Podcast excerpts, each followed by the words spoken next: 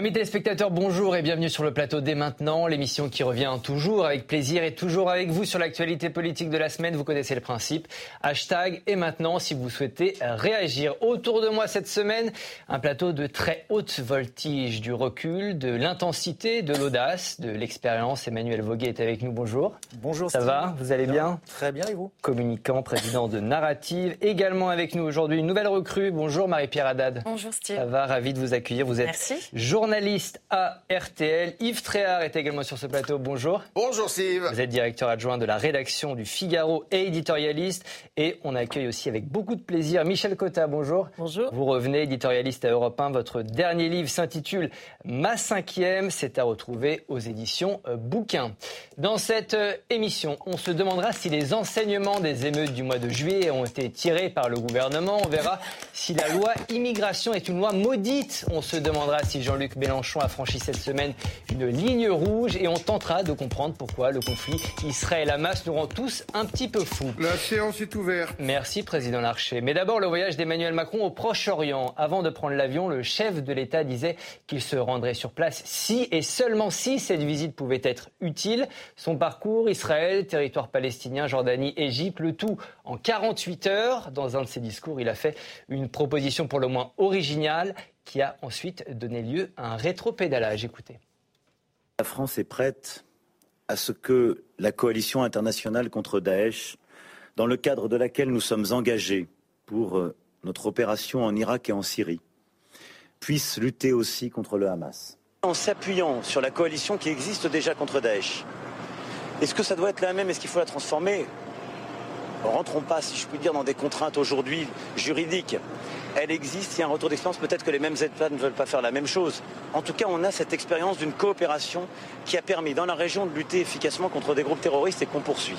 On va revenir bien évidemment sur euh, le fond de cette visite, mais d'abord cette question. La visite d'Emmanuel Macron au Proche-Orient est-elle une réussite ou un fiasco? Une question, deux opinions très opposées, deux opinions très divergentes. C'est un duel, les amis, sur ce plateau. Deux invités qui ne sont pas du tout d'accord. D'un côté, Emmanuel, de l'autre, Michel. 45 secondes chacun pour dérouler vos arguments. Emmanuel, vous allez commencer 45 secondes pour nous dire pourquoi, selon vous, c'est un fiasco cette visite. Alors, je dirais pas que c'est un fiasco, mais c'est une visite décevante. D'abord, elle arrive trop tard. Euh, par, rapport à, par rapport à ce qui s'est passé. Ensuite, elle est entachée par euh, euh, bah, des rétro-pédalages qui sont, qui sont jamais de bon augure quand on fait euh, une visite de, avec cet objectif-là. Mais il y a surtout, il y a surtout la tâche de euh, la visite à Ramallah en présentant les condoléances de la France. Enfin, les condoléances de la France sur quoi, à qui Ramallah, c'est pas le Hamas il euh, n'y a pas à présenter les condoléances de la France à Mahmoud Abbas. Et, euh, au lieu d'être dans une position de fermeté humanitaire, euh, on est à nouveau en train d'ouvrir gentiment une petite porte pour faire rentrer le Hamas dans la catégorie des belligérants. Et ça, c'est absolument inacceptable. Michel, pour vous, cette visite est au contraire, est une réussite. Vous avez 45 secondes. Je trouve qu'effectivement, en dehors du flou euh, du départ euh, sur euh, cette union internationale contre le Hamas, je trouve qu'en tout cas, un, il est arrivé assez bien à un équilibre et qui était quand même pas facile. D'abord, l'affirmation de la solidarité avec Israël et la, la justification euh, de se défendre pour euh, Israël, donc euh, premier aspect. Et deuxièmement, il faut se garder d'une intervention terrestre massive. Je suis désolé, mais moi, ça me paraît le plus important aujourd'hui, opération terrestre ou pas. Là-dessus, il a dit carrément son, son avis. Et je pense que, il, en plus, il a réussi, pardon, ce que Biden n'a pas réussi à faire, c'est avoir les autres dirigeants du monde, du monde arabe. Merci, cher Michel. Yves, vous allez nous trancher ça. Est-ce que, alors, plus simplement, cette visite a été utile? Emmanuel Macron disait qu'il irait là-bas s'il pouvait être utile. Est-ce qu'il a été utile, le chef de l'État? Ça a mal démarré, ça a mieux fini. Ça a mal démarré parce que cette histoire de coalition euh, contre euh, euh, le Hamas, ça me paraît une très mauvaise idée. On ne peut pas imaginer deux secondes les pays arabes, notamment, qui participent de loin ou de près, mais plutôt de loin, à la coalition contre Daesh, participer à quelque chose contre euh, euh, le Hamas. Il faut savoir que la cause palestinienne et le Hamas n'ont pas grand-chose à voir avec Daesh quand même, hein, même si le Hamas reste un groupe terroriste. Ça, c'est la première des choses. Ça a plutôt bien fini, là je rejoins euh, Michel, parce qu'il a réussi. et, et c'était pas donné à l'avance, hein, d'aller à Amman puis au Caire. Et je ne pensais pas qu'il allait pouvoir avoir des rendez-vous avec des dirigeants arabes. Et, et, somme toute, il a fait entendre une voix française. Euh, là où je suis pas d'accord avec Michel, c'est de dire que ça s'est mieux euh, passé qu'avec Biden. Moi, je pense que Biden a été capital. Capital. Lui qui, lui, n'est pas allé voir les pays d'accord, Biden. On est d'accord, mais il a- il il n'a pas vu les autres euh, dirigeants, mais en revanche, ça. il a eu un rôle principal Ah oui. dans Ce l'évolution. qu'il a dit, notamment, sur le fait Non, que mais- euh, attention à une vengeance qui serait une vengeance euh, Ouais. mal construite et mal motivée, euh, comme euh, les Américains l'ont fait après euh, les attentats du World Trade Center. Eh ben, je pense que ça a probablement changé la donne et ça a aussi changé l'ordre des priorités pour l'armée israélienne. Marie-Pierre, c'était aussi peut-être pas seulement une manière de parler avec les, les acteurs de la région, mais aussi peut-être une manière de nous parler à nous, Français, cette visite. Il a fait plusieurs déclarations fortes. Oui, plusieurs déclarations fortes. En fait, il faut, aussi comprendre qu'Emmanuel Macron n'avait qu'un seul rôle possible à ce moment-là, c'était celui de diplomate. Pourquoi? Parce qu'il y a la question des otages français. Il y a encore neuf otages français ou binationaux euh, qui sont retenus. Et à partir de là, il était bloqué. Il ne peut pas essayer d'imposer la ligne française au Proche-Orient tant que cette question des otages n'est pas résolue. Et ce qui est intéressant, c'est qu'il a commencé à ouvrir la possibilité de l'après comment on va sortir de cette situation. Et ça, déjà, il fallait commencer à essayer d'entamer, de parler d'un processus de paix, d'évoquer la création ou non d'un État palestinien, par exemple. Euh, C'est plutôt une réussite, en fait, hein, quand on est Non, on je suis, écoute je nos suis amis entièrement d'accord avec, euh, avec Yves sur le, le fait que le, le- la visite de Biden a, a tout déclenché, en fait. Euh, je, je maintiens ma position. Je pense que euh, le- je- vous parlez d'une de, de la voix française. Je la connais pas, moi, la voix française. La solution à deux États? Ouais, mais euh, la en tout cas, c'est plus celle des Républicains. C'est Michel qui Ben, parlait de la voix française. Oui, mais la, la- la solution, la, la voie Ouais. française, le- les deux États, tout le monde, enfin tous- tous les gens à peu près sensés sont pour un État palestinien. Euh, Est-ce que vous croyez franchement qu'aujourd'hui, avec ce qui se passe, on va aller discuter de la création d'un État palestinien? Le problème, il n'est pas là. Le problème, il est euh, pour Israël de sauver sa peau. C'est la sécurité d'Israël qui est en jeu. C'est ça dont on parle. On ne parle pas aujourd'hui de l'État palestinien, on parle de leur sauver la Est-ce peau. qu'Emmanuel on a là une faire autre cocotte chose minute. Parce que là, on parle de la visite d'Emmanuel Macron. On a une cocotte minute, Steve. Cocotte minute sur laquelle il y a un petit bouchon comme ça qui permet que tout ça explose, qui s'appelle Israël. Et si Israël saute, on est les prochains sur la liste. C'est ça la vraie question qu'on doit se poser. Euh, la question, après, on peut naturellement faire du, euh, comme on dit en bon français, du wishful thinking en disant il faut un État palestinien. Bien sûr qu'il faut un État palestinien. Euh, et et d'ailleurs, en Israël, il y a beaucoup de voix qui se sont déjà élevées pour la création d'un État palestinien. Barak, euh, dès la fin des années 90, Et souhaitait Barak. un État, et, et Ehud Barak, le Premier ministre, souhaitait un État palestinien. Il y avait même eu des accords pour commencer à, à créer ça. David. Bon, quand David, euh, Oslo, en, en 1996, euh, vous voyez bien que, euh, je veux dire, c'est pas au milieu d'une crise incommensurable qu'on va, qu'on va aujourd'hui discuter de la création d'un État palestinien. Emmanuel Il faut Macron être sérieux. a fait le, le déplacement pour aussi tenter euh, d'éviter une escalade de la violence dans la région. On va, on va l'entendre. Il a fait des annonces et posé quelques lignes rouges. Écoutez. J'ai senti des dirigeants engagés, très inquiets pour leur région, et avec lesquels on va continuer de travailler. Ils veulent le faire dans un certain cadre de discrétion, surtout pour les questions les plus sécuritaires, que je veux respecter. Mon objectif ici, c'était d'essayer de, contribuer modestement, mais à stopper l'escalade qui est en cours, et la montée des tensions qui qui peut avoir un caractère inéluctable et ensuite irréversible, extrêmement dangereux. Yves, quel pouvoir à la France? That is the question. Euh, mais bon, euh, le- le- la France, si vous voulez, a une voix, a toujours eu une voix. Cette fois, elle a été portée par le général de Gaulle, elle a été guidée par le général de Gaulle. Et finalement, de, de président en président, on s'en est jamais écarté. Simplement, bon, le monde est plus compliqué, euh, euh, les conflits euh, se sont multipliés, et euh, je pense que la, la France peut avoir la voix euh, qui, qui, qui épaule d'une certaine façon euh, celle des États-Unis et qui, qui accompagne celle des États-Unis. Et puis, la France, il ne faut pas l'oublier, elle a un rôle particulier. Pourquoi? Parce que sur son sol, elle a la première communauté juive d'Europe, sur son sol, elle a la première communauté arabo-musulmane d'Europe, et ce n'est pas rien. Elle ne peut pas être indifférente, contrairement à beaucoup d'autres États européens, elle ne peut pas être indifférente à ce conflit. C'est pas possible. Et on découvre aujourd'hui, d'ailleurs, que parmi les otages et parmi les victimes de euh, cette opération terroriste du 7 octobre, le pays en dehors de- d'Israël qui a été le plus touché, c'est la France.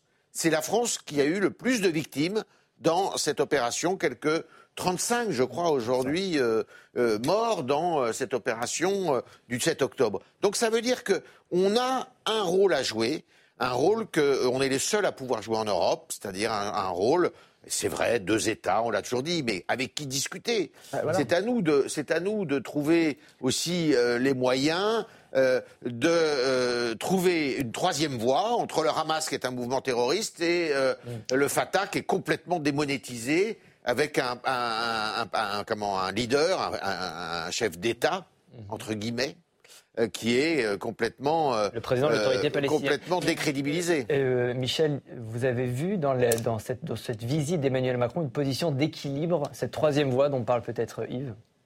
Oui, c'est la, la, recherche, évidemment, éternelle en France hein, de, ah de, cette troisième voie. C'est pour ça qu'il s'inscrit quand même dans un courant dans lequel j'ai remarqué que les républicains d'aujourd'hui ne s'inscrivait pas. C'est-à-dire quand Éric Ciotti euh, dit euh, non, on refusera pas la, la colonisation euh, en Cisjordanie, il, il, sort de la ligne traditionnelle de la une rupture, selon vous, du côté des Républicains dans cette ligne diplomatique ils, sont, divisés bon, entre Villepin, qui est largement sur la politique de, de, de, Chirac, qui reste sur la politique de Chirac, et qui est quand même, que je trouve, euh, très, je trouve que Emmanuel Macron est très proche, dans des circonstances difficiles, où en effet, il y avait 30 Français morts, donc il aurait pu être le premier euh, câbler euh, sans chercher de solution.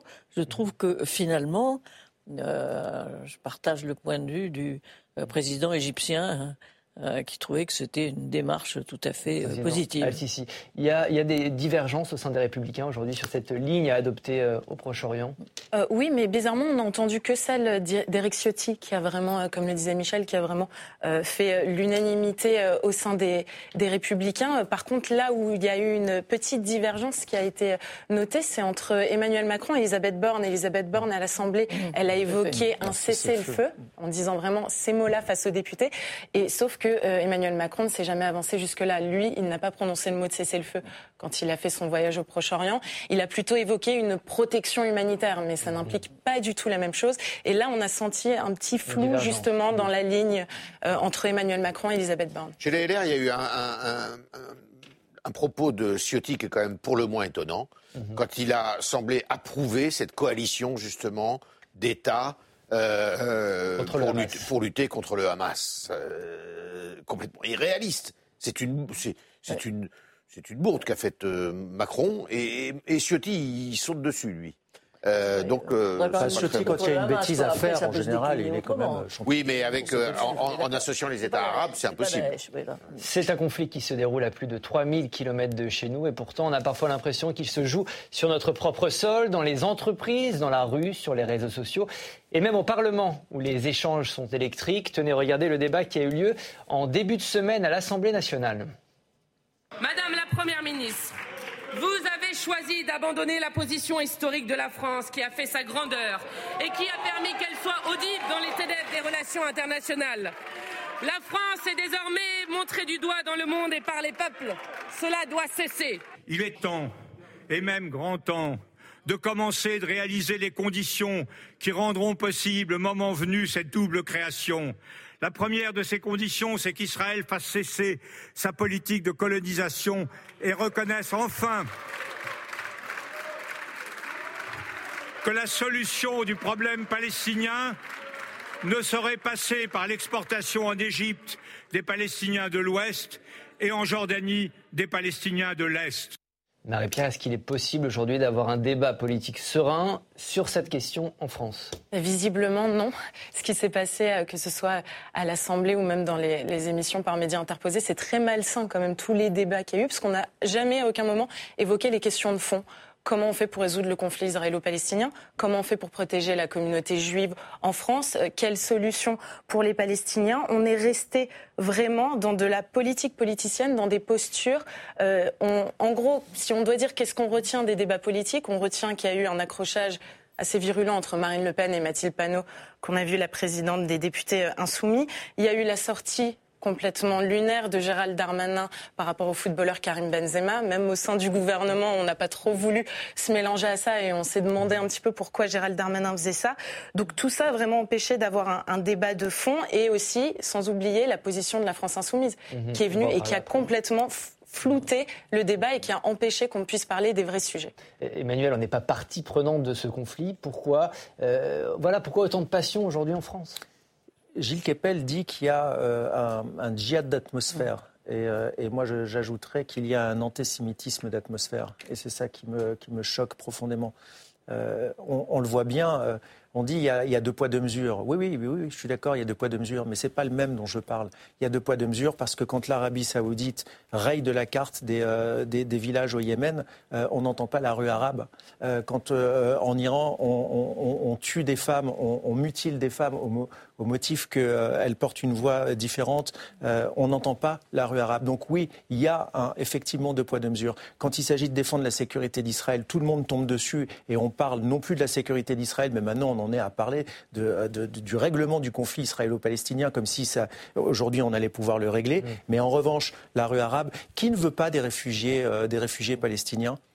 C'est l'Égypte. C'est euh, la Jordanie, c'est la Syrie. Quand Poutine et, euh, et- et Bachar el-Assad ont, euh, ont rayé de la carte les, les habitants d'Alep, on n'a entendu personne. Alors, Restons peut-être sur ce qui se passe aujourd'hui non, chez mais nous. ils sont France. pareils. Et ce que je veux vous dire, c'est qu'ils sont pareils. C'est ça qui est dangereux. Comment vous expliquez, Yves, que ce soit ce conflit qui mette autant de gens dans la rue chez nous en France et qui suscite, voilà, encore une fois, autant de passion, Alors. autant de crispation en France, dans la société française? D'abord, je relativise, il n'y avait pas beaucoup de gens dans la rue. Première chose, y compris pour les manifestations dites pro-palestiniennes. Il n'y avait pas une masse de Non, mais il y en a plus que pour l'Arménie, il y en a Alors, plus que pour. pourquoi euh, Ben, Je l'ai expliqué, parce qu'il y a une grosse communauté juive en France et qu'il y a une grosse communauté arabo-musulmane en France. Ça, c'est les deux choses. La, la deuxième chose, c'est qu'il y a une instrumentalisation de la cause palestinienne par euh, des responsables politiques. Euh, c'est vrai dans le monde arabe, c'est vrai en France. Et euh, en France, ben, on l'a vu, je suis désolé, mais M. Mélenchon instrumentalise la cause palestinienne, tout comme Mme Panot, tout comme d'autres, qui euh, font euh, de cette cause un commerce électoral, parce qu'ils ont compris, et d'ailleurs ça marche, ils ont compris que la voix de beaucoup de, personnes issues de l'immigration et souvent de l'immigration arabo-musulmane dans les banlieues, eh ben, elle était captive, on pouvait la capter pour euh, dans les votes. Ça a été le cas à la présidentielle, ça a été le cas dernière, ça a été le cas aux dernières législatives. Et qu'est-ce que fait euh, Mélenchon? Il continue à enfoncer le clou en en se disant ouais. il y a les abstentionnistes, il faut, les- il faut aller les chercher.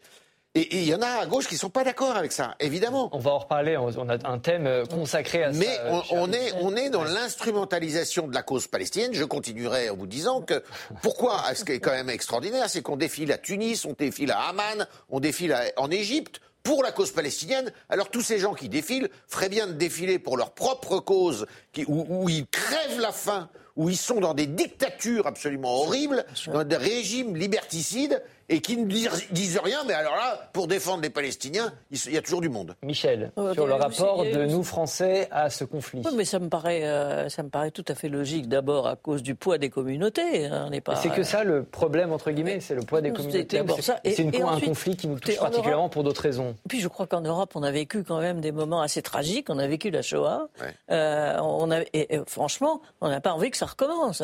On n'a pas envie que nous soyons euh, euh, demain euh, en proie à un antisémitisme insensé qui existe, on, on le voit. Mais justement, tout- toute la, pour certains, euh, cette cause euh, juive est vraiment à défendre, euh, israélienne est vraiment à défendre jusqu'au bout, et ça peut être, on, on peut effectivement chacun penser que non à la Shoah, non, ça non. Mais en revanche, la, la- la position française a toujours été d'être favorable à un État palestinien. Elle a toujours été comme ça. Moi maintenant, mais je vois pas pourquoi. euh, elle, elle peut pas changer. Et, elle peut pas- et en plus, il y a quand même dans chacun de nous aussi la volonté de, se dire que la Palestine a le droit d'exister. Certaines actions interpellent, peu importe ce que l'on pense du conflit israélo-palestinien. On va voir ces images de Britanniques qui s'en prennent à des affiches sur lesquelles on trouve euh, les visages des otages euh, kidnappés par le Hamas. On est à Londres, en plein cœur de l'Union européenne. Des visages euh, d'enfants, vous allez le voir, sont, sont retirés de cet abribus une scène qui s'est produite ailleurs, un peu partout en Europe et dans le monde, notamment aux États-Unis. Emmanuel, comment on, en arrive là? Ben, On en arrive là parce qu'on confond deux choses. On confond euh, le Hamas et la cause palestinienne. Voilà. Et que euh, le Hamas, ce n'est pas la cause palestinienne, il la dessert. Alors pour ceux euh, qui, qui veulent qui doutent encore de ça. Euh, vos, confrères du Canard enchaîné ont, sorti, euh, ont ressorti de leur carton euh, une interview de Yasser Arafat, donc le leader historique de l'OLP, dont on ne peut pas imaginer qu'il soit un pro, un pro israélien. Et après les accords d'Oslo, Yasser Arafat sur, sur le Hamas, sur le Hamas, si vous me permettez, dit ceci, je le cite. Ils font des actes terroristes pas seulement contre les Israéliens, mais aussi contre les Palestiniens, contre le processus de paix, contre les Arabes, contre la région tout entière et même contre Dieu. Et donc, euh, l'idée même d'associer la cause palestinienne à la cause du Hamas est un mouvement extraordinairement dangereux pourquoi? Parce que ça peut conduire demain à faire changer le Hamas, si on n'est pas vigilant, de statut et passer d'une organisation terroriste au statut de belligérant. Mhm. Et c'est ça qu'il faut impérativement euh, éviter. Et tout ceci, plus la libération d'un petit otage comme ça au compte-gouttes, permet justement d'amener tout doucement l'idée que le Hamas pourrait être un, belligérant, comme l'a dit malheureusement Mathilde Panot à l'Assemblée. Je vais poser la question différemment. Est-ce qu'il y a un droit à l'indifférence aujourd'hui vis-à-vis de ce conflit où il faut absolument choisir un camp, Marie-Pierre? On a l'impression qu'on est dans ce conflit même si on ne le veut pas. C'est l'impression qu'on a et pourquoi? Parce que euh, bah, ce conflit, on l'avait presque oublié, euh, nous, dans nos têtes, euh, conflit israélo-palestinien. Et on se réveille un matin avec les images d'une violence extrême qui ont énormément circulé sur les réseaux sociaux, les images de l'attaque du Hamas. Pourquoi? Parce que là, il y a une guerre de communication et une guerre d'images qui s'est aussi déclenchée pour essayer d'atteindre l'opinion publique. Et j'en discutais d'ailleurs avec un, un député cette semaine qui reconnaissait que même dans la classe politique, c'était un peu tout feu tout flamme et qu'ils n'arrivaient pas à garder leur sang-froid. Pourquoi? Parce qu'il dit bah, face à des actes de barbarie, c'est impossible, c'est viscéral, on ne peut que avoir des réactions tranchées en fait. Mais on peut pleurer tous les morts. J'ai l'impression que voilà, certains pleurent les, victimes israéliennes, d'autres les victimes euh, à Gaza. On a l'impression qu'il faut vraiment choisir bah, un tous camp. les morts, non, c'est pas vrai, c'est le contraire. tout le monde a plutôt dit que tous les morts se, valaient. Enfin, en France, non, non, mais je, voilà, je parle sur les réseaux sociaux. Quand vous voyez ces, ah ces, militants, parce que je ne sais pas si c'est des militants, en tout cas c'est des Britanniques qui arrachent des affiches dans la rue. Euh, on est au-delà de, du simple, du simple, ah. de la simple compassion pour les victimes. On est dans la transposition du conflit euh, en Europe. C'est vrai que c'est euh, c'est pour ça que ça fait peur. Et c'est pour ça que ça intéresse tout le monde, la transposition du conflit. Mais il y a aussi, on a vu une autre image où une femme euh, voilée avait donné deux drapeaux du ah Hamas à ses deux enfants, et ça on l'a vu en France. Mm. donc, voilà, un, je comprends qu'on soit très vigilant, mais ça nous oblige à une certaine justice mhm. entre les camps. Et dans ce contexte, il y a, euh, vous l'évoquiez tout à l'heure, Yves, l'explosion des, incidents, c'est comme ça que le, dit le ministère, des incidents antisémites. 719 incidents antisémites signalés depuis euh, le 7 octobre, 389 interpellations. Euh, évidemment, c'est lié au contexte. comment vous l'expliquez?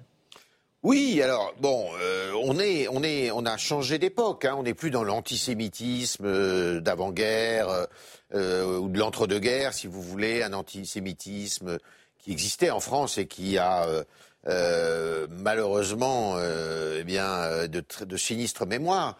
On est aujourd'hui dans une judéophobie. C'est, je crois que c'est Taguieff qui appelait ça comme ça une judéophobie euh, qui est largement entretenue euh, par justement le conflit israélo-palestinien, euh, un antisionisme, un antisémitisme qui est nourri par cet antisionisme et qui est porté par une partie de la gauche. C'est ça qui est extraordinaire, c'est que l'antisémitisme, historiquement, c'était l'extrême droite. Or, aujourd'hui, on voit que Mme Le Pen a un discours qui est tout sauf antisémite et qui est porté plutôt vers Israël, où elle a d'ailleurs été reçue, je vous le rappelle, en voyage euh, officiel, et que l'antisémitisme, c'est un discours qui est porté par l'extrême gauche, une partie de la gauche de la gauche, on va dire, et que cet antisémitisme, eh bien, il est, euh, je dirais, doublé d'un islamo-gauchisme euh, qui fait de euh, d'Israël, eh bien, l'oppresseur, l'oppresseur contre les opprimés palestiniens. Yves, j'ai compris vous vouliez parler de la gauche. Alors on va parler de la gauche parce qu'au milieu de ces tensions, évidemment,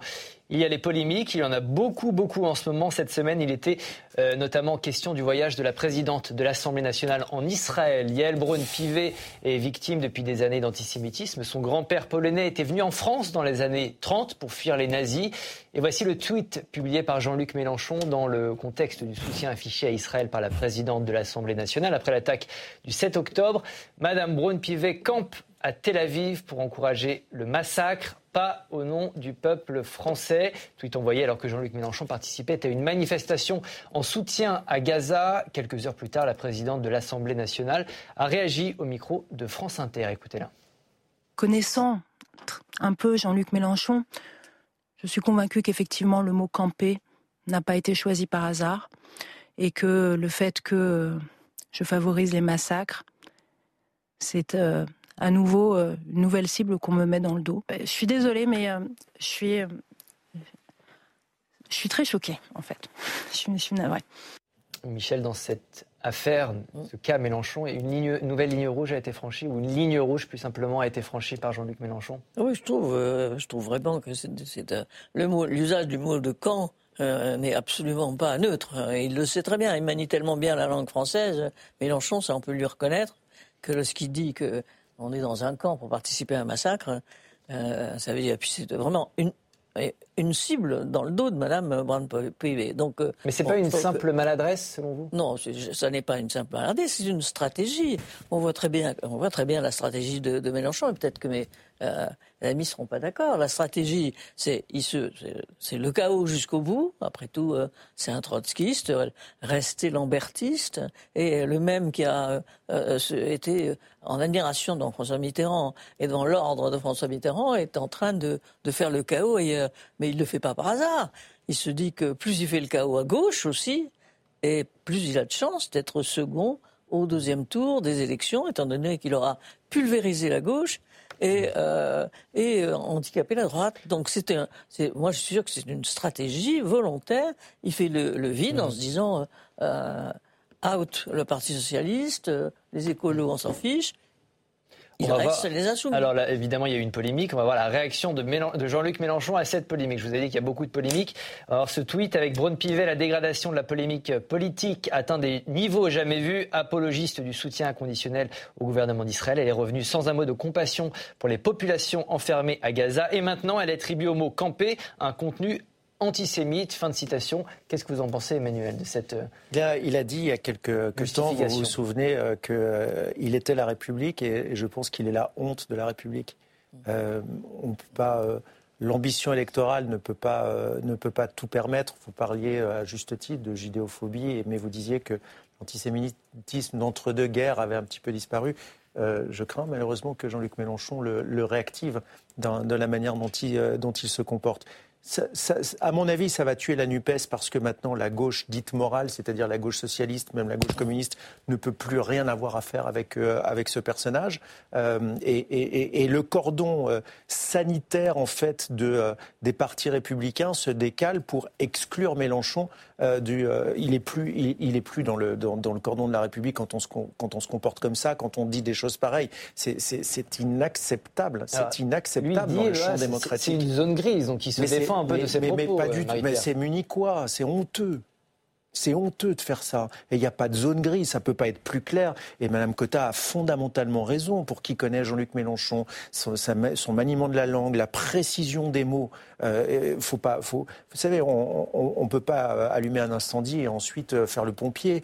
c'est le pompier pyromane. Mais là, il sait très très bien ce qu'il fait. Et en plus, il la met en danger. C'est-à-dire que vraiment, alors, en revanche, il est précis. Mhm. en, trois phrases, il a tout mis dedans, c'est-à-dire tout ce qui fait vomir est dans le tweet de Jean-Luc Mélenchon. Et pourtant, il est encore très haut dans les sondages, si l'on en croit les, derniers sondages qui, ont été, euh, qui sont parus. Euh, oui, exactement. Par rapport à son électorat, on ne sent pas que cette polémique a un impact. Mais ce qui est intéressant avec Jean-Luc Mélenchon, ce qu'on se demande depuis tout à l'heure, si euh, c'est exprès ou pas ses propos, euh, mais en fait, lui, il le théorise. Mhm. Euh, cette semaine, il a publié une note de, de blog et il dit très clairement dans, son note de, dans sa note de blog, il s'agit de s'appuyer sur l'énergie de la conflictualité. Et il ajoute après, l'opinion se retourne et notre angle de vue, bien énoncé, bien délimité, je continue à le citer, se partage toujours davantage. Donc lui, c'est quelqu'un qui a théorisé la conflictualité sur ce genre de débat et c'est comme ça qu'il nourrit justement son électorat.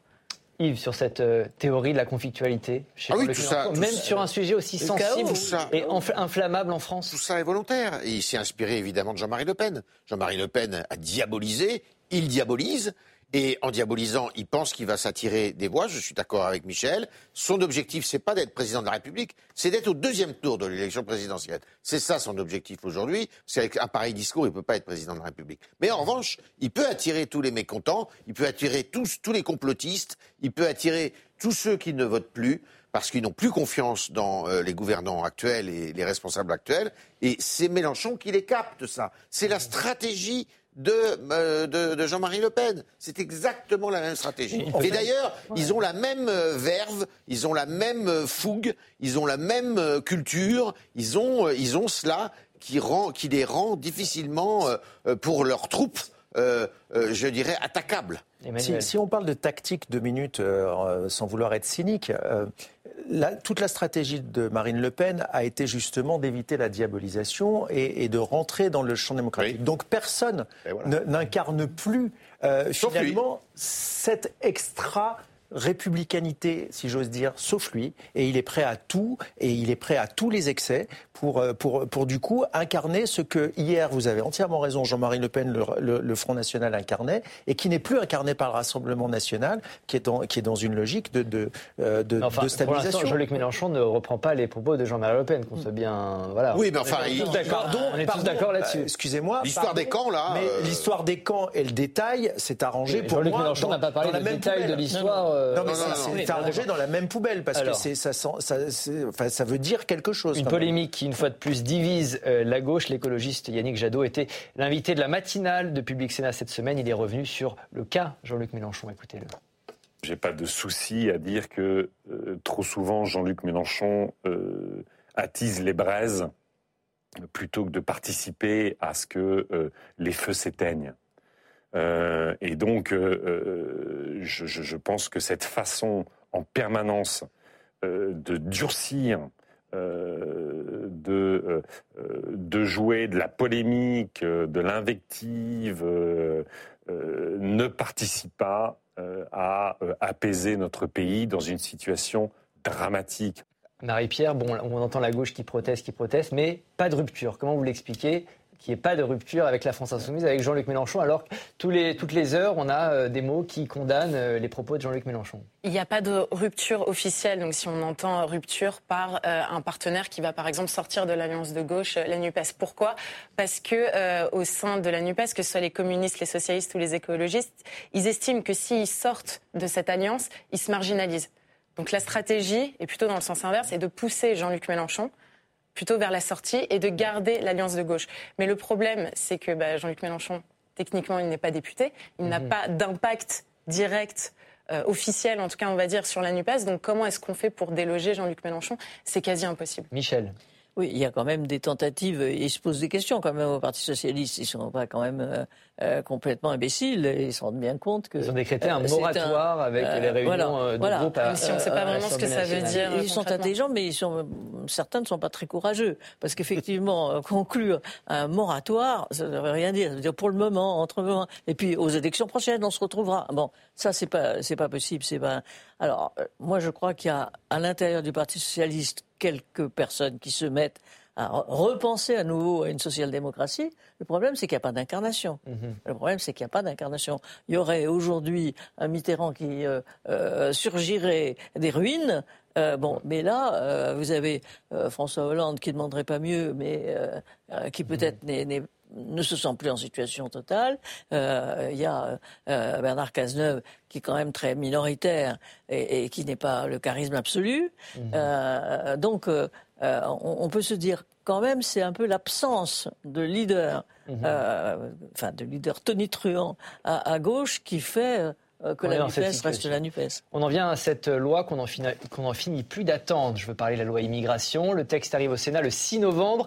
Il vise à faciliter les expulsions euh, de délinquants étrangers, mais il prévoit aussi de régulariser les sans-papiers dans les secteurs qui font face à une pénurie de main-d'œuvre. C'est l'article 3. La droite n'en veut pas. L'aile gauche de la Macronie en fait une question de principe. Cette semaine, les tractations se sont poursuivies dans la confusion. Écoutez.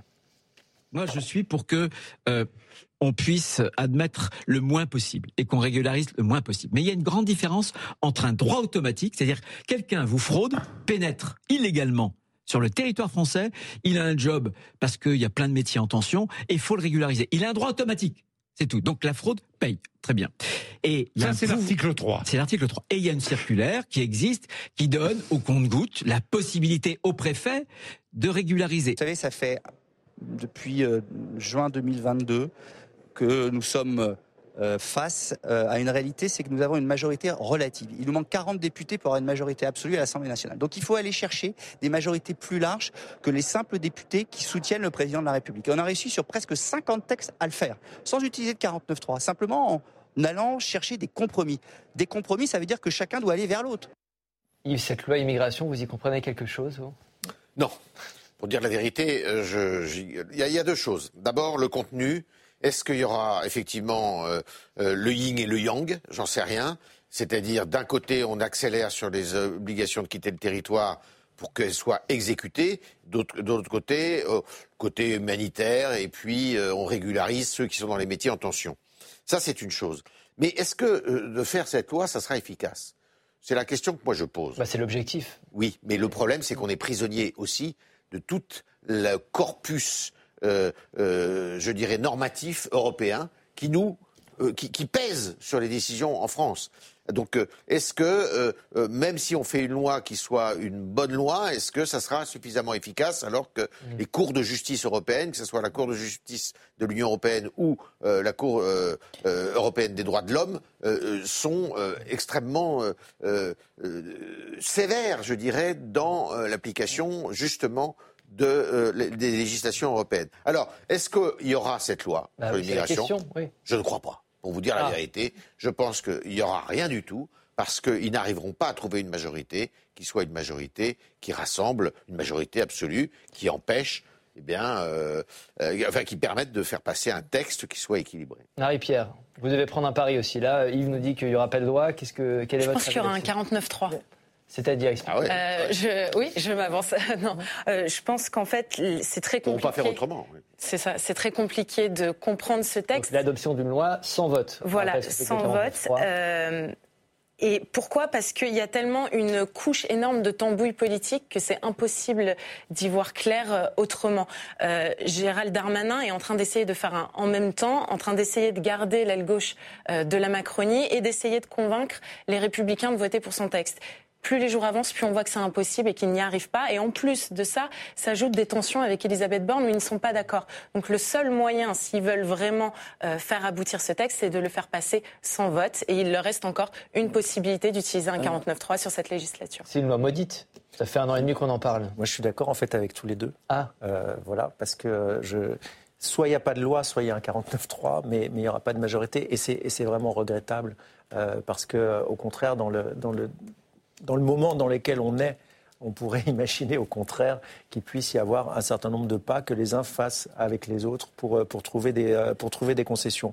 Mais on est quand même effectivement dans une tambouille politique et puis surtout à, à quelques encablures d'une élection euh, Oui. de tous les dangers qui s'appelle l'élection européenne et sur laquelle LR ne peut pas En faire le 2020, cadeau 2024. à, à- à Emmanuel Macron de voter, de voter une loi euh, sur l'immigration avec tous les défauts qu'elle pourra présenter, dont le Rassemblement national va s'emparer pour en faire, euh, pour en faire euh, une, un espèce de, de chiffon rouge pour les élections, euh, les élections européennes. Donc, donc il ne peut pas y avoir de consensus sur quelque chose sur lequel, pourtant, il serait essentiel d'en avoir un. pourtant, alors je vais vous montrer ce sondage euh, qui me dit que 63% des Français considèrent que la politique migratoire et d'asile de la France est trop euh, laxiste. C'est un sondage de juin 2023, donc il y a un consensus relatif, euh, Michel. C'est pour ça que je crois quand même qu'il y aura une loi. Il y aura peut-être une loi par le 49.3, sinon ils n'arrivent pas à trouver. Mais quand même, l'opinion européenne euh, c'est vrai que les cours de justice européenne sont en retrait par rapport à l'opinion européenne. enfin, l'Europe, euh, c'est quand même les pays qui la composent. Donc, euh, il me semble qu'à un moment donné, peut-être que la justice européenne comprendra aussi que l'ensemble des ressortissants de l'Europe pensent qu'il faut durcir. bon, même l'Allemagne, on se rappelle Angela Merkel avec ses 1 million de, de réfugiés, ben, l'Allemagne évidemment revient en arrière. Bon, tous les tous les euh, tous les populations euh, qui, qui euh, composent l'Europe reviennent en arrière. Donc à un moment donné, quand même, il y a un principe de réalité qui finira par s'imposer. Je ne sais pas s'ils arriveront à, un accord, peut-être pas, mais les Français attendent cette loi et ne pas la leur donner, ce serait ressenti comme une impuissance absolument catastrophique du mhm. gouvernement et du président.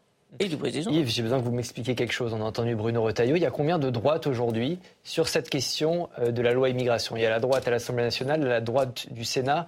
Ils ne sont pas d'accord, c'est ça? Non, ils ne sont pas d'accord. Oui, oui, il y a la, droite. Alors, en gros, si vous voulez, la droite en général demande l'organisation d'un référendum sur euh, l'immigration parce qu'il faut changer la Constitution afin justement que la France mm. recouvre une certaine autonomie à l'intérieur de l'Europe. Donc on change la Constitution pour organiser un référendum. C'est ça, pour organiser un référendum sur l'immigration. Ça, c'est la première des choses. Après, effectivement, la droite sénatoriale me paraît plus constructive d'une certaine façon que la droite euh, à l'Assemblée nationale. Et puis la droite à l'Assemblée nationale, elle est divisée. Parce que vous avez une partie des députés de droite qui seraient prêts à voter la, la, loi, le projet de loi, y compris avec l'article 3 d'ailleurs. Hein. Oui, la majorité euh, relative aussi. oui, voilà. Donc, et la majorité relative de M. Macron est également divisée, puisque vous avez une partie de cette majorité, l'aile gauche, comme on dit, qui, euh, elle, ne veut absolument pas céder sur cet article 3. Un référendum sur l'immigration, euh, Emmanuel? Bah, euh, changer la Constitution, c'est euh, euh, c'est aussi peu. il y a aussi peu de chances que ça arrive que d'avoir une loi sur l'immigration, parce que pour changer la Constitution, il faut un, un, consensus encore plus large, puisqu'il faut le consensus des deux chambres. Mmh. Donc autant vous dire que là, on parle, on parle quand même de, de, de choses qui, même si le Père Noël n'existait, il ne pourrait pas l'amener dans sa hotte. Donc, donc LR, de toute façon, et c'est l'histoire de deux droites irréconciliables. Euh, on ne peut pas réconcilier la droite de, de, Ciotti-Vauquier avec la droite de, euh, euh, de on va dire, d'Édouard Philippe et de, et, de, et de David Lisnard. Ce sont deux droites qui sont parfaitement irréconciliables avec des objectifs qui sont différents bah, Écoutez, c'est simple. Euh, Vauquier, Ciotti sont sur euh, un créneau qui a été euh, emprunté par, euh, par Éric Zemmour et donc sur lequel il n'y a plus de place et plus personne, et plus personne ne les attend. Et la droite dite républicaine, héritée de Jacques Chirac, héritée d'Alain Juppé, d'une allez, d'une partie du sarkozysme euh, et, incarné aujourd'hui par, euh, par Édouard Philippe euh, et ou David Lisnard un petit peu plus sur sa droite. Ce sont, ce sont deux visions de la société, deux visions de la France, deux visions euh, qui mm-hmm. s'opposent fortement puisqu'il y a d'un côté la division et la, la, la on monte une France contre une autre et, et de l'autre côté c'est une droite de rassemblement. Elles n'ont pas grand-chose à, avoir, à, à faire en commun. Quelle réponse apporter aux plus graves émeutes urbaines de l'histoire de notre pays? Au mois de juillet l'éruption de violence qui a suivi la mort de Naël, abattu à bout portant par un policier, avait provoqué la stupéfaction de la classe politique. Cette semaine, après plusieurs reports, Elisabeth Borne a présenté le volet sécuritaire de la réponse du gouvernement. Écoutez. Dans certains cas, nous pouvons envisager un encadrement de jeunes délinquants par des militaires qui pourront notamment transmettre des valeurs de discipline et de dépassement de soi. Nous allons aussi créer une contribution financière citoyenne et familiale que les mineurs et leurs parents devront payer à des associations de victimes. Et quand un mineur a causé des dégradations, nous allons nous assurer que les deux parents, qu'ils soient séparés ou non, qu'ils vivent avec leur enfant ou non, soient responsables financièrement des dommages causés. C'est un tournant sécuritaire du gouvernement? Tournant sécuritaire, je, ne dirais pas vraiment parce que les annonces qui ont été faites par Elisabeth Borne, elles avaient déjà un peu, on nous avait fait comprendre qu'il y aurait ces annonces-là en fait. Elle a annoncé par exemple le bannissement sur les réseaux sociaux de ceux qui vont commettre des actes, euh, des infractions ou qui vont partager ces vidéos. Mais ça, Éric Dupont-Moretti l'avait déjà dit avec cette formule qui avait marqué à l'époque les esprits en disant on va péter les comptes en gros. Donc il y avait, on, savait qu'il allait avoir euh, ce, genre d'annonce. Euh, moi, le seul point où j'ai été un petit peu surprise, c'est ce qui concerne la police municipale. Mhm. D'après les annonces d'Elisabeth Borne, la police municipale aura des moyens et des missions étendues qui correspondent un peu plus à ceux de la police judiciaire. Et ça, pour moi, c'est vraiment une nouveauté. On va voir les, grandes annonces hein, avec cette réponse du gouvernement aux émeutes qui prévoit donc un encadrement des jeunes délinquants par des militaires, des sanctions contre les parents de délinquants et 100 millions d'euros pour la reconstruction des villes. Euh, Yves, des jeunes encadrés par des militaires c'est une bonne idée, ça? Oui, bah, c'est une vieille idée qui avait été euh, défendue par Ségolène Royal pendant la campagne électorale de 2007. C'est une idée qui revient régulièrement euh, dans le débat. les militaires ne sont pas faits pour ça. Ils n'en veulent pas, justement, d'ailleurs. et puis, il y a un service universel, je crois. Donc, le service universel bah, est très important. Alors, il faut se référer à ce qui se passe dans les dom-toms. Dans les dom-toms, vous avez quelque chose alors, qui n'est pas pour les jeunes délinquants. Attention, c'est pour des jeunes qui euh, euh, sont un petit peu euh, à la recherche d'une vocation. Mais il faut étudier ce qui se fait dans les dom-toms. Mmh. c'est extrêmement intéressant. Vous avez beaucoup de jeunes qui apprennent euh, beaucoup de choses en euh, entrant dans un cadre, je ne sais plus comment ça s'appelle, d'un service aménagé. Après, les militaires, c'est pareil. Les militaires ne sont pas là pour faire euh, du maintien de l'ordre. Hein, c'est pas leur métier. Leur métier, c'est de faire la guerre. Ou, faire en sorte qu'elle soit évitée. Et qu'est-ce qu'ils vont faire avec ces jeunes Eh ben justement, et est-ce qu'on va trouver des militaires qui sont déjà bien occupés aujourd'hui, les militaires actifs, pour aller encadrer mhm. euh, ce qu'on appelle des jeunes délinquants. C'est une idée qui ressort régulièrement. Je ne sais pas si elle est efficace. Michel. Non, je pense quand même que l'armée peut transmettre des valeurs. Voilà, on peut se dire que euh, euh, elle, ne elle, ne rechignera pas à transmettre des valeurs, pas à se mobiliser, ça c'est sûr. Ça, ne sera pas une mobilisation, mais transmettre. Bon, maintenant, je ne sais pas comment on transmet des valeurs à des euh, à, des, à, des, délinquants de moins de 13 ans. Euh, c'est vrai que le problème, c'est quand même le droit des mineurs en France. Hein. Mhm. Tant qu'on ne touche pas au droit des mineurs, c'est vrai que euh, la sécurité n'est pas formidablement assurée. Face et, c'est tout un problème. Pour la gauche, c'est un problème de toucher au droit des mineurs. Face à la violence et l'insécurité, les maires des communes sont en première ligne. Certains estiment que depuis cet été, rien n'a été fait. Écoutez cas de vérité, non, ça rien n'a changé. Rien n'a changé. C'est même peut-être pire aujourd'hui parce que euh, vous avez euh, des, délinquants qui ont testé l'autorité de l'État et qui ont vu que rien ne s'était passé, pas de sanctions, euh, pas une interpellation dans ma commune, par exemple.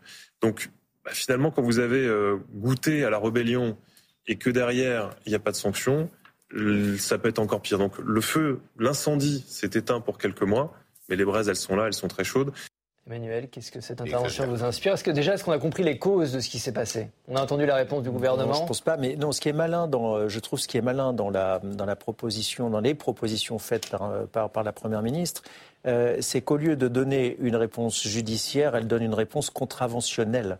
C'est-à-dire que euh, ça échappe à la justice. Il n'y a pas besoin pour appliquer ces amendes euh, que, que, que, ces gens-là soient jugés. Ils échappent une contravention. Donc, donc ça dit aussi beaucoup de euh, la confiance qui est, qui est faite dans, la, dans, dans, les juges. Euh, en revanche, il y a aussi la sanction des, parents. Ça, ça m'intéresse. Qui va, bien sûr, bien sûr, des parents qui seraient amenés à, contribuer, à payer. Écoutez, pour il les, manquerait plus, il manquerait plus que les parents soient pas responsables. Moi, j'ai deux enfants. Je suis désolé. Je sais ce qu'ils font à 11 h le soir. Euh, je veux dire, il y a, il y a et c'est pas une question. Il y a, c'est, je veux dire, on n'est pas bien élevé quand on est riche et mal élevé quand on est pauvre. Il faut arrêter avec ça. Euh, voilà, on est bien élevé ou on est mal élevé. Il y a des très riches qui sont très mal élevés et l'inverse, il des pauvres qui sont très bien élevés. Mais les parents sont responsables des enfants ou alors autrement, faut pas faire d'enfants. Donc ça, c'est la première chose que je voudrais vous dire. La deuxième chose, c'est que je trouve que le, moment choisi par Elisabeth Borne, au-delà de, euh, du conflit dont on, a, dont on a beaucoup parlé, est bien mal choisi parce que euh, c'est par définition porté aussi par le ministre de la Justice et que le ministre de la Justice a un agenda très compliqué. La semaine prochaine, euh, les feux seront braqués sur la Cour de justice de la République. Et donc, je ne suis pas sûr qu'on euh, puisse beaucoup entendre le, le, ministre de la Justice escalité dans ce débat euh, sur, euh, sur la réponse aux émeutes, mais davantage sur, euh, sur ce qu'il a à dire à la Cour de justice de la République. Je vais remonter le profil des, condamnés par la justice. Hein, des émeutiers, ce sont des hommes, 23 ans en moyenne, de nationalité française. Leur motivation, eh bien, c'est la mort de Naël, mais seulement à 8 C'est un rapport de l'administration qui a été publié euh, fin août. Même question, Yves, est-ce qu'on a vraiment compris les causes de ce qui s'était passé? Est-ce que la, réponse du gouvernement est à la hauteur? D'abord, les réponses du gouvernement, à mon avis, ont été un peu tardives. Euh, le gouvernement aurait dû se mobiliser beaucoup plus tôt, donner des réponses plus tôt. Après, les causes, même si elles n'ont pas été énoncées par le président de la République, qui a quand même euh, pas fait le, bilan de tout cela, euh, ni même d'ailleurs de la Première ministre, on les connaît, ces causes. Hein. C'est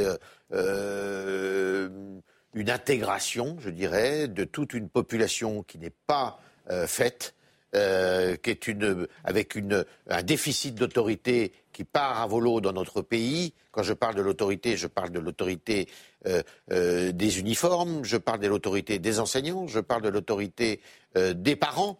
Il y a, y, a, une, un délitement, si vous voulez, de l'autorité en France qui est absolument euh, vertigineux. Et les réponses du gouvernement sont. Euh, bah, euh, oui, c'est la première fois qu'on parle. C'est la première fois qu'on parle, me semble-t-il, quand même, de rendre responsables les parents pour les faits de leurs enfants. Simplement, j'aimerais voir comment ça se traduit dans les faits. Ça, c'est ce que dit Michel. Il ne faut pas oublier que les ordonnances de 45, qui ont été d'ailleurs souvent, souvent réformées, hein, eh bien, les ordonnances de 45 sont très protectrices quand même des mineurs. Michel, cette sanction contre les parents, ne semble pas un peu, on va pas un peu trop loin?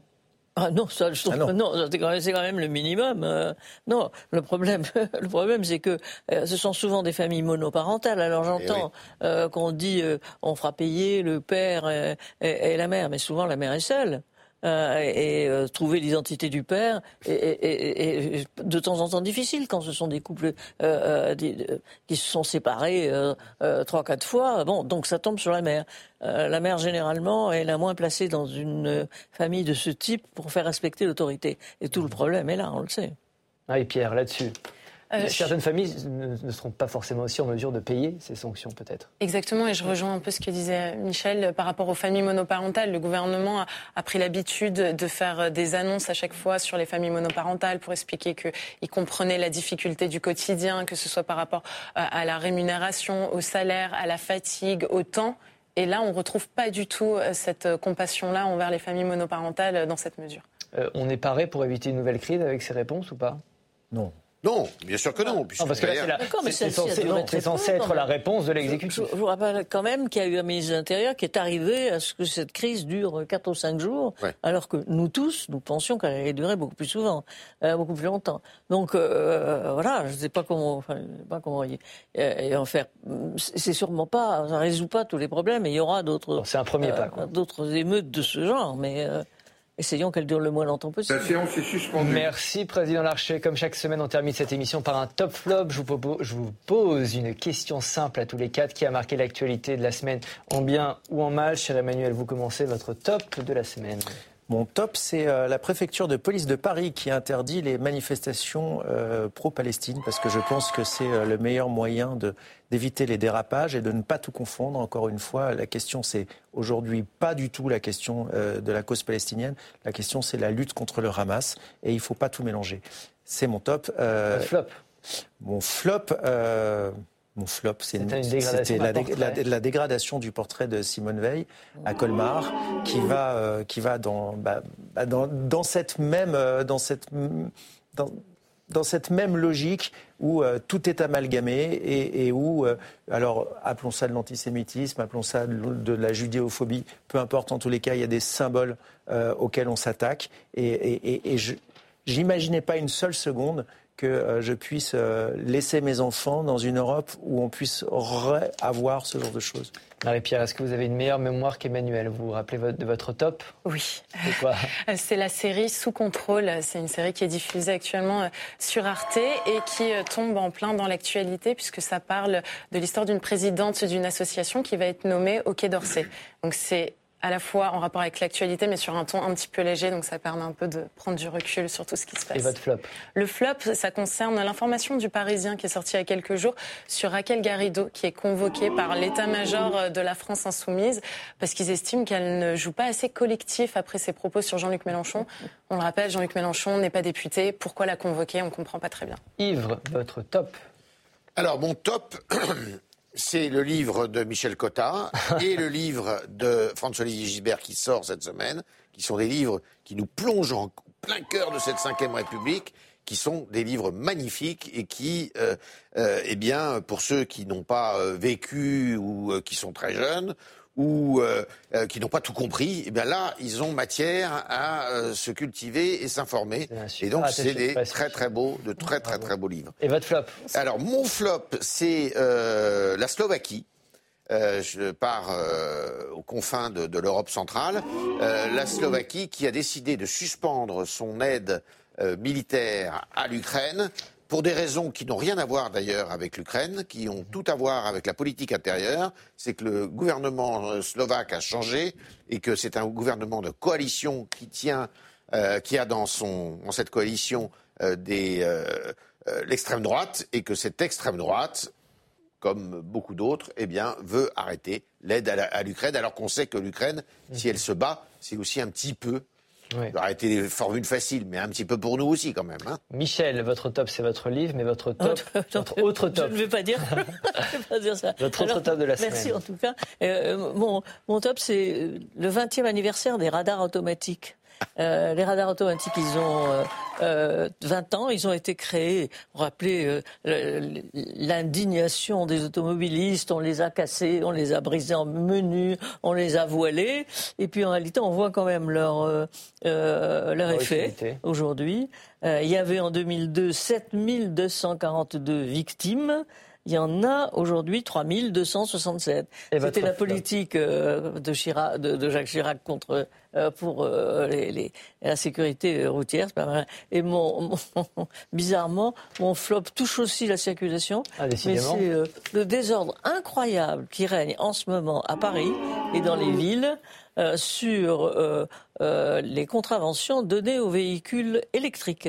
En principe, il n'y a pas de contravention pour non-stationnement. Mm. Et en réalité, la mairie s'en mêle absolument les pieds d'une manière formidable, de sorte qu'elle ne distingue pas ce qui est électrique et ce qui ne l'est pas. Un thème très routier. Merci beaucoup. Merci à tous les quatre. C'est la fin de cette émission. Merci d'avoir participé.